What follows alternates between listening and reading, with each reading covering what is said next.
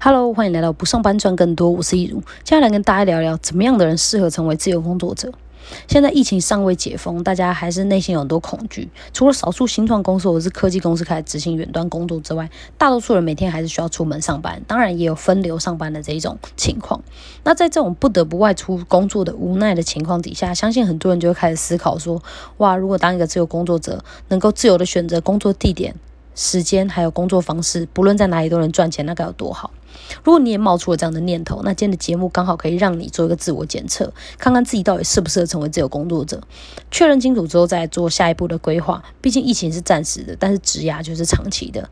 所以呢，在今天的节目当中呢，我会提供你两项检测，还有一种思考方式，帮助你了解自己的职业倾向，进而找到适合自己的工作类型还有工作方式。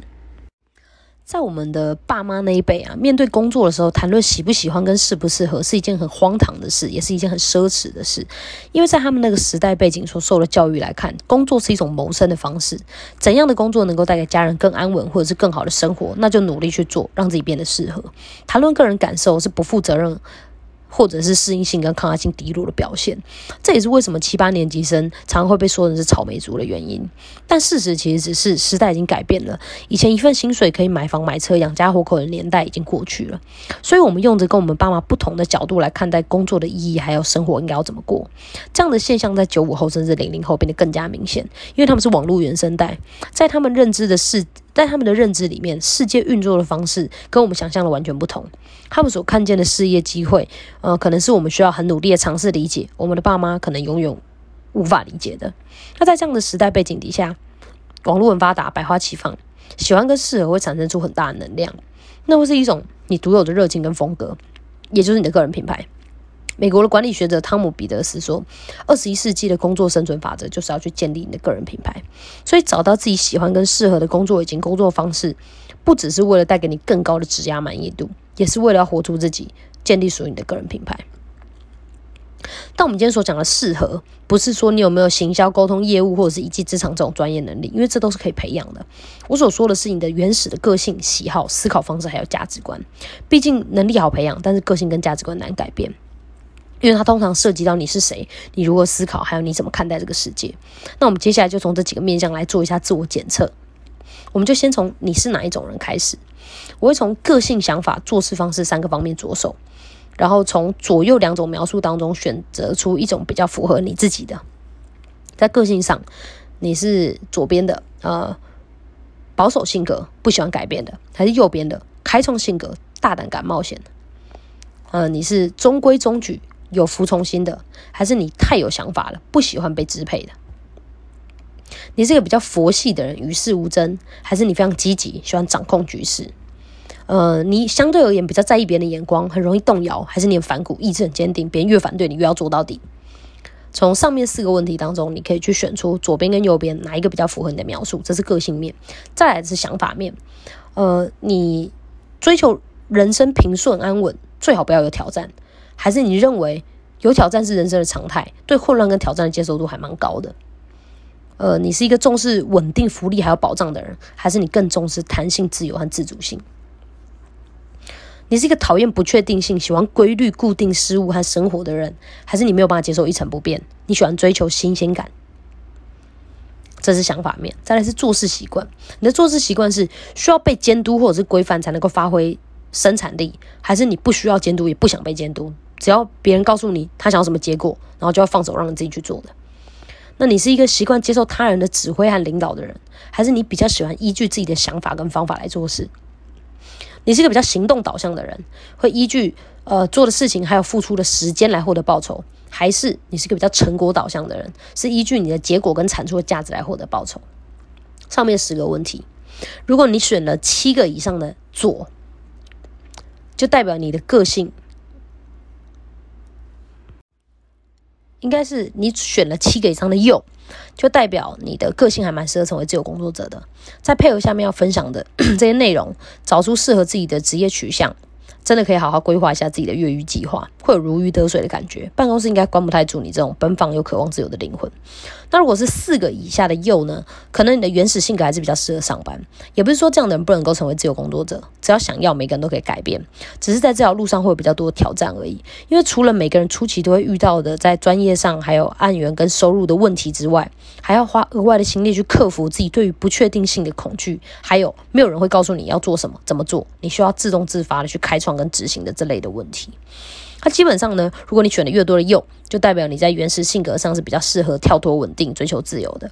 在改变的过程当中，所感觉到的不适感也会相对来说比较低。但还是需要了解自己的个性适合怎么样的类别的工作，才能让你的个性、工作类型还有工作环境跟工作方式完美结合。要做到这件事情，就需要使用霍兰德的职业兴趣量表。约翰·霍兰德是美国一所大学的心理学教授，也是著名的呃。职业指导专家，他在一一九五九年提出了一个职业兴趣理论。他说，职业兴趣是一种个性的展现。他认为，呃，人的人格类型、兴趣和职业有密切的相关。所以，呃，具有职业兴趣的工作会比较能够提高我们的积极性跟满意度。而且，职业兴趣和人格之间存在很高度的相关性。为了要帮大家了解，呃。职涯选择是个性的一种展现。霍兰德定义了六种倾向，也就是六种人格特质。他强调每个人都拥有这六种呃倾向的独特组合，也就是六阶层：六乘五乘四乘三乘二乘一等于七百二十种排列组合。只不过某些倾向会比较明显。那这六种呃类型倾向类型呢，依据不同的指标可以分成实作型、研究型、艺术型、社交型、企业型和常规型。呃，在网上可以找到免费做这个测验的方式，我也会把我自己做测验的那个网址放在说明栏里面，大家可以自己去做做看。我测出来的结果是 A E S，也就是艺术型、企业型还有社交型这三者比较多，呃，常规型最低，就说明了我是真的很不适合待在固定环境，每天做差不多事情的人。而且我做上面那个你是哪一种人的测验的时候，十个答案都是左。所以也难怪我从大学毕还没毕业就一直是自由工作者，过十年一直到现在。那我最高的是艺术型，特性是善于表达和创新，呃，希望借由文字、声音、色彩或者是各种形式来表达自己的创造力。那我现在在做的呃内容创作就是跟呃这样比较符合这样的类型，而这样的人还有避开行政类跟僵化活动的倾向，还蛮符合我的实际情况的。那第二高的是企业型，我自己有经营一个网络事业，需要统筹跟带领一群人完成一些特定的目标。那其中需要跟大量的人互动，还要做一些教育训练的工作。后面的部分就是比较符合社交型的人适合的工作方式。所以总体来说，我选择的工作内容、呃工作方式，还有工作环境，跟我的性格其实是还蛮吻合的。这大概也是为什么我不论呃过程是怎么样的，我都还一直在这个领域里面生根。喜欢跟适合真的会让我们对工作的满意度大大提升，让我们不只是为了特定的结果而去做某一个工作，比如说钱，嗯，又或者是只有在获得收入还有呃成就感的时候才会感觉到特别快乐，而是就连在工作的过程当中遇到的各种挑战，也会是一种特别的体验跟享受。那在这个职业兴趣的测试里面呢，呃，也有对于不同类型的呃更加深入的介绍，还有他们适合怎么样。的呃工作。他还有提到，工作环境就跟人一样，也可以用这六大倾向来描述。比如说，银行就是一个常规型的工作环境，而广告公司的创意部门就是典型的艺术型的工作环境。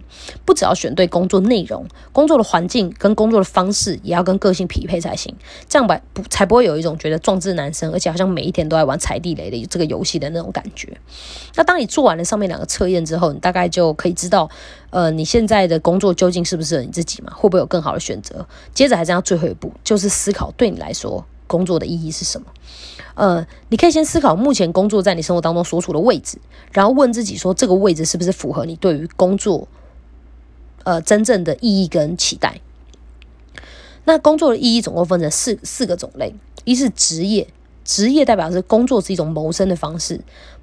心理学家罗伊·鲍梅斯特说，这样的工作是一种工具型的活动，也就是说，做一件事情基本上是为了另一件事。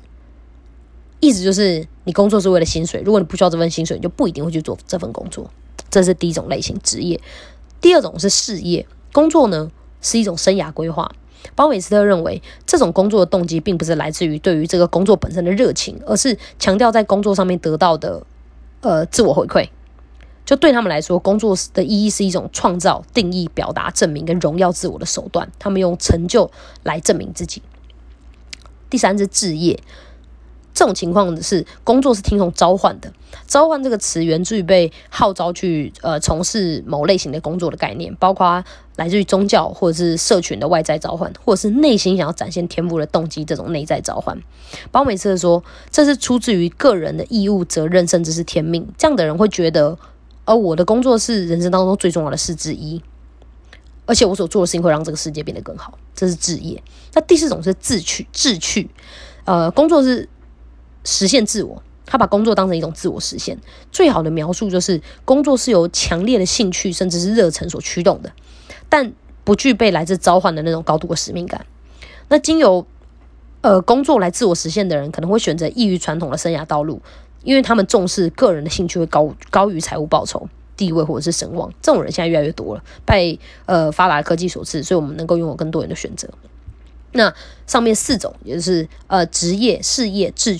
置业跟志趣这四种，对你来说，目前你的工作是属于哪一种呢？你又希望自己的工作是哪一种呢？其实每一个人的工作都包含这四种类型的元素，只是比重不同而已，没有所谓的好坏跟对错。呃，只要你想要他在的位置跟他所处在的位置重叠，就是一件很美好的事。这也是我们需要呃努力的部分，透过思考跟自我了解，并且勇于做出改变，来让他们保持一致。那最后呢？今天的节目虽然是在探讨怎么样的人适合成为自由工作者，但除了在哪里工作之外，做什么工作，还有用什么方法工作，也都是很重要的。所以我才会把职业兴趣测验跟工作的意义这两部分也加进来。后面两个部分的内容是出自于《一个人的获利模式》这本书的第四章。我之前也有从其他面向介绍过这个章节的内容。呃，他对想要了解自己、为自己打造一个梦幻工作的人来说，真的是一个很好用的工具书。如果你们看听完这集节目，想要实际操作，也可以去买这本书来搭配服用效果会更好。那今天的节目就差不多差不多到这边喽，希望今天内容对你有帮助。如果你还想了解其他行销策略，还有不上班赚更多跟把自己活好的秘密，欢迎按下订阅。那我们下集节目再见喽，拜拜。